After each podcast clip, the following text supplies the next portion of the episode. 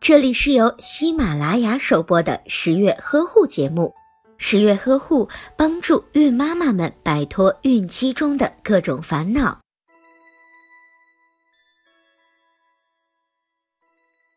月子里的穿戴除了满足防暑保暖的功能外，更重要的是要保证健康，同时还要让新妈妈感觉到舒适。在产后，新妈妈比较容易受寒的是肚子和脚，因此新妈妈的裤子可以选择高腰的，最好可以高过肚脐，给肚子妥帖的保暖。新妈妈的脚上最好穿上纯棉厚质的袜子和厚底鞋，避免寒气从脚底侵入。新妈妈的上衣也应该选择长袖，另外衣裤穿着要宽松舒适。